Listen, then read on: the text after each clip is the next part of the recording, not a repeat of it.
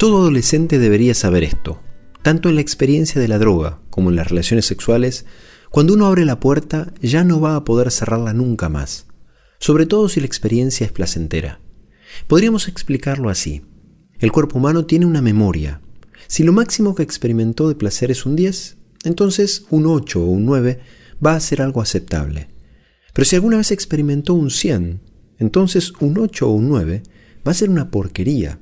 Y el cuerpo humano nunca se olvida. Alguien puede probar una vez y solo esa primera vez con la droga, por ejemplo. Y hasta quizás pueda dominar durante años el deseo de repetirlo. Pero ya la puerta quedó abierta. Y especialmente en los momentos de bajón, la mente va a recordarle y va a incitarlo a buscar lo mismo. Por eso hay un abismo de diferencia entre el que probó, aunque sea una sola vez, y el que no lo conoce. Pidámosle a Dios por todas las personas que abrieron las puertas que no nos ayudan a crecer.